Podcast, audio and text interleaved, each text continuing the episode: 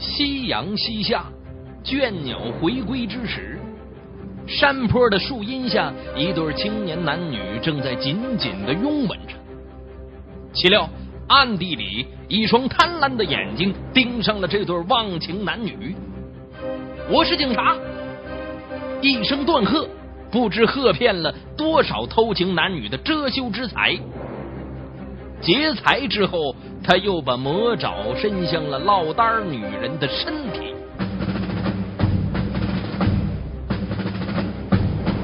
敬请收听《雷鸣拍案》，为您解读他在情人们的恐惧中感受罪恶。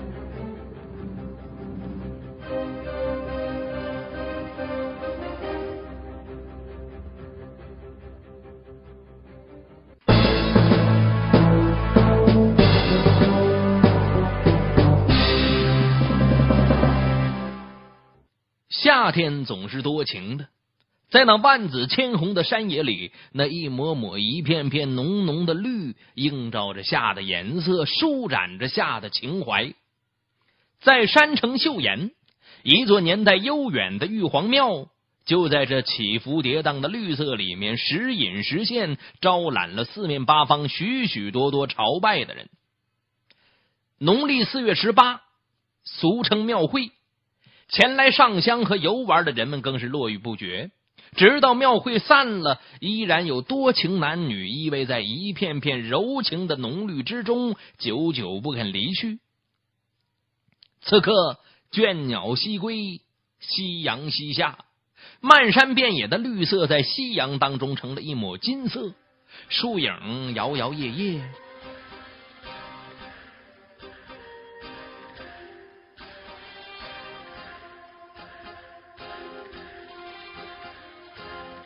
简明和女友梦怡双双坐在随身携带的塑料布上，继续说他们永远也说不完的悄悄话。冲动忘情之时，两个人便在密林间彻底融化在一起，直到筋疲力尽。一阵山风袭来，两个人从沉醉当中惊醒，猛然发现一个身材高大的中年男子正站在面前。哎呀，不由得胆战心惊啊！跑到这儿鬼混？你们知不知道现在正严打呢？抓着一对罚款五千到一万。这男子说着呀，从衣袋里掏出一个证件，在两人面前晃了晃。虽说梦怡和简明正在恋爱，但在山野里面被警察抓了个现行，张扬出去让亲属和邻居知道，毕竟不是一件什么光彩的事。这梦怡吓得大气儿不敢出啊，眼神凄凉的望着中年男子。知知道。那样，我是刑警队的。中年男子用手拍了拍自己的衣袋。是你们自己铐啊，还是我给你们铐啊？啊，我们是处对象，你就放过我们这一回吧。你可别说那好听的了。凡是被抓的，都说自个儿处对象，处对象还用跑这里来亲热来呀？念你们是初犯，这次就放了你们。不过我们来了四个人呐，我放了你们，不能让他们看见呐。男的先走，女的后走。得到了警察的宽容啊，这简明带着几分感激之情，十分听话的先走了。五分钟以后，中年男子对梦一说了。那你跟我走吧。梦怡觉得这个警察不对劲儿啊，就把身上的口红、粉饼扔在这道边上，心想一旦出点什么事儿，也好给简明呃找他的时候留个记号啊。中年男子把梦怡带到树林里的一块平地上，突然就凶相毕露啊，猛地就扑向了梦怡，低声吼道。嘿，你以为我真是警察呀？我是从黑龙江过来的杀人犯。梦怡一听是杀人犯，就拼尽全力跟中年男子就厮打起来了。中年男子一看一时无法控制梦怡，就从包里掏出一支手枪来，顶在了梦怡的太阳穴上。哎，你再反抗，我就打死你！这保命要紧呢。孟仪顿时停止了反抗，木然的立在中年男子的面前，任凭他摘下了自己的金耳环、金项链、金戒指。这该抢的也都抢了，孟仪转身就想走，不料中年男子贪婪的望着年轻靓丽的孟仪说道：“哼 你不能走，还有样东西没给我呢。”啊！再没有值钱的东西了，你还要啥？你的身子！话音未落，梦怡便被中年男子扑倒在地，扒掉了衣服。啊！救命！哼！你再喊一声，我一枪要了你的命！就这样，梦怡吓得浑身瘫软如泥。被他强暴了。事后，中年男子望着孟仪说了：“你也不用报案了，报案也没用，警察抓不着我。我的夏利车就停在山下面，我马上要离开岫岩了。”说着，他独自走了。中年男子刚刚走出十多步，孟仪一口气跑到山下，转身钻进了一户农家。那家人呢？听了孟仪的叙述啊，立刻拨通了岫岩满族自治县公安局幺幺零的报警电话。刑警们闻警而动，立刻搜遍了玉皇庙山前山后，并在相关的要道部署警力堵截，但是都没有发现犯罪嫌疑人的影子。刑警们呢，就只好把被害人孟怡带到了刑警大队。孟怡向刑警们叙述了那中年男子的体貌特征。身高约一米八零，偏瘦，大眼睛，双眼皮，瓜子脸，面色挺黑，有横丝肉，当地口音。根据梦怡的叙述啊，刑警们立刻联想到半个月前一对男女来刑警大队报案，说他们也是在玉皇庙附近的树林里边闲谈，被这样一个身材高大、体态偏瘦、面有横丝肉的中年男子抢劫强奸了。他的作案特征啊，也是先冒充警察赶走男人，再冒充杀人犯对女人劫财劫色。刑警们记下了上述两宗案件的发生时间呢，是二零零四年五月二十日和六月五日。警方分析认为，犯罪嫌疑人应该是当地人，而且被公安机关打击过，身上负案很多。他的家距离案发地不会太远，但是目前已经逃离岫岩。于是，刑警们以案发地为中心，开展了地毯式的排查，以期早日抓获犯罪嫌疑人。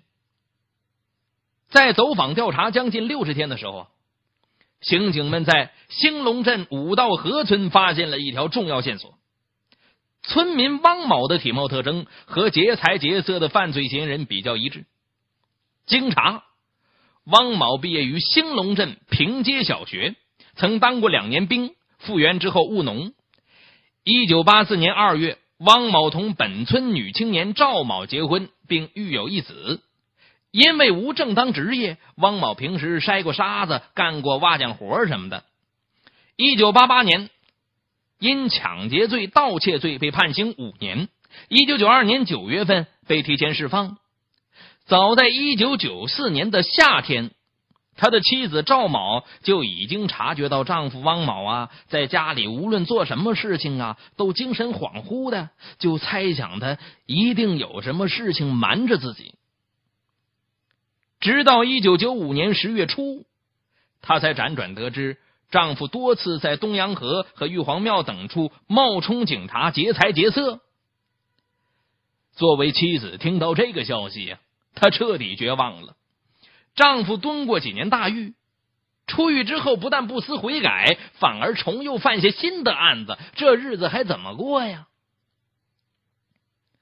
汪某似乎看出了妻子的心思，也深感自己的罪恶比较深重啊，但是他又不想轻易放弃这个与他风雨相伴多年的女人，他想和妻子出去避避风头，又怕妻子不同意。当他从妻子的眼神里读到“绝望”两个字的时候，他则向妻子发起了情感攻势了。一次次的向妻子忏悔，一次次的向妻子施以小恩小惠，以求得她的谅解。要说呀，女人的心总是软的。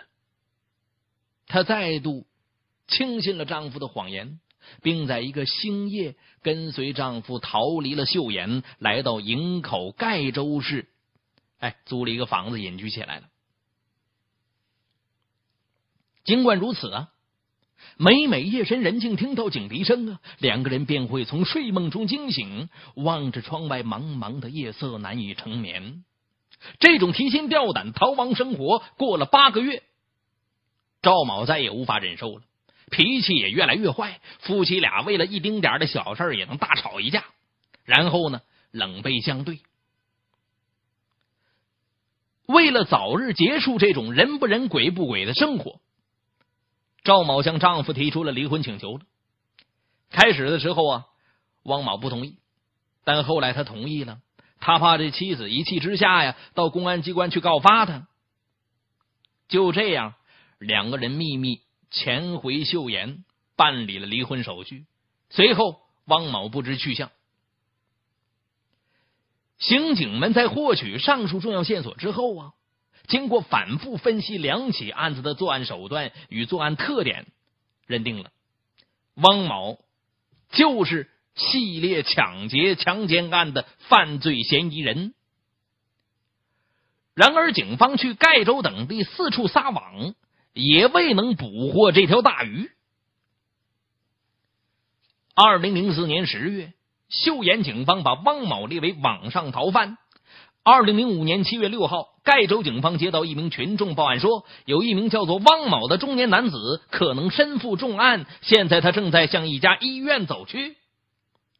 盖州市公安局刑警大队接到举报之后，迅速赶到举报人提供的那家医院门前，把前来和妻子瑞芬见面的汪某抓捕归案。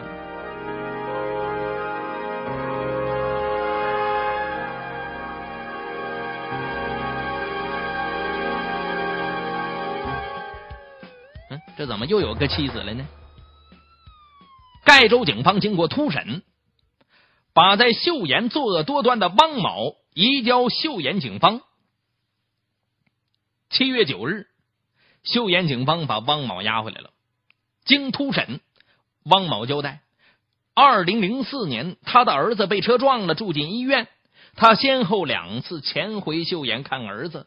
因为手里面钱不够啊，便冒充警察干下了两起抢劫、强奸大案。原来呀，这汪某离婚之后啊，再次潜回盖州市郊躲藏起来，并巧妙的躲过了岫岩警方一次次的抓捕。不久呢，汪某结识了一位离异的女人瑞芬。这瑞芬呢，因为下岗无事可做，便经常和邻居打麻将。这汪某也是他的麻友之一，两个人在指尖与指尖的无意碰撞当中，也碰撞出了感情的火花了。于是，瑞芬带着女儿和汪某就开始了同居生活，并生下了一个男孩。这个瑞芬呢，是一个通情达理的女人，为了加深她和丈夫的感情，每逢过年过节。瑞芬总是建议汪某带着她和孩子回岫岩老家去看看父母，但是每次都被汪某以各种借口婉言拒绝了。久而久之啊，瑞芬对汪某也产生了某种怀疑啊，就说呀，这男的肯定是在岫岩有什么案子，否则他不会这么多年不回老家一趟啊。他也经常的就那么点他，就说呀。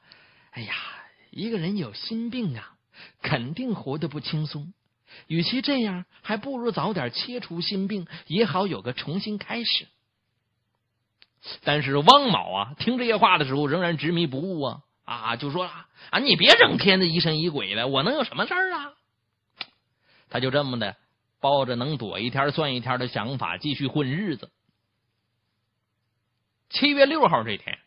汪某和瑞芬为女儿去一所学校读书的事儿发生口角，因为瑞芬的女儿考试考的不太理想，瑞芬就想和亲属借点钱，让女儿自费去读那所院校。这汪某说死也不同意，两个人为此发生激烈的争执，然后赌气各自离家而去。当天下午，瑞芬给汪某打电话说：“啊，咱们分手吧，要不要给你几个钱啊？再把孩子领回去，让你看一眼呢？”这汪某在电话里虚情假意的向妻子承认了错误，偷偷回到家附近，藏在一栋居民楼的角落里。不一会儿，他家院子里来了很多警察，他怀疑是瑞芬报了警，于是打电话就质问瑞芬了：“啊，你是不是报警了？咱们家来那么多警察呢？如果你有诚意呀，咱俩换个地方见面。”于是，两个人把见面地点改在一家医院的门前。当警察把汪某抓获的时候，那瑞芬恰好来到他的面前。嘿呦，这汪某目瞪口呆呀！他知道这次无论如何也躲不过去了。坐在刑警们面前，他痛快的交代了警方尚不完全掌握的犯罪事实。汪某认为呀，如今这个年头，警察好使，抓非法男女，敲诈勒索钱财。风险小，效益快啊！但要干这个活啊，必须有警官证啊。于是他去外地花高价制作了一个假警官证，随身携带，以备作案用。一九九四年夏天的一个晚上，汪某在姨父家喝完酒，骑着自行车往家里走。当行驶到外环路加油站的时候。他就发现大坝的下面不远处坐着一男一女，看样子不像是夫妻呀，就直奔这对男女而去了。啊，我是是派出所的，跟我到派出所走一趟。随手掏出警官证，在两个人面前晃了晃。哎呀，大哥，警察大哥，派出所就别去了，我给你两个钱得了。那也行，你身上带多少钱呢？二百多块钱，不行，你你想打不要饭的呀？嗯，那我把传呼机压在你手里，那明天我们约个地方，我再给你一千块钱，你看行不行？哼，是这么的。这汪某接过这男的递过来的传呼机啊，就说了：“明天中午东大桥见啊！”说着大摇大摆的走了。第二天中午。汪某没敢正点时间来东大桥，大约过了一个多小时，他来到东大桥附近，远远的看见那个男的正在那等自己呢。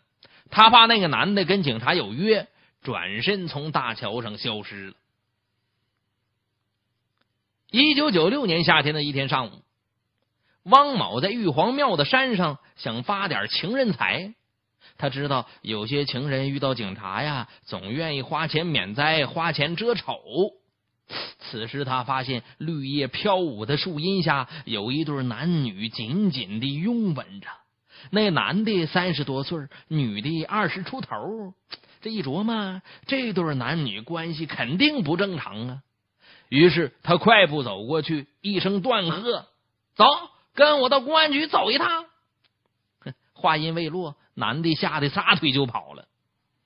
汪某见时机已到。就死死盯着女人怀里的灰色皮包，说了：“把包里的钱给我拿出来吧！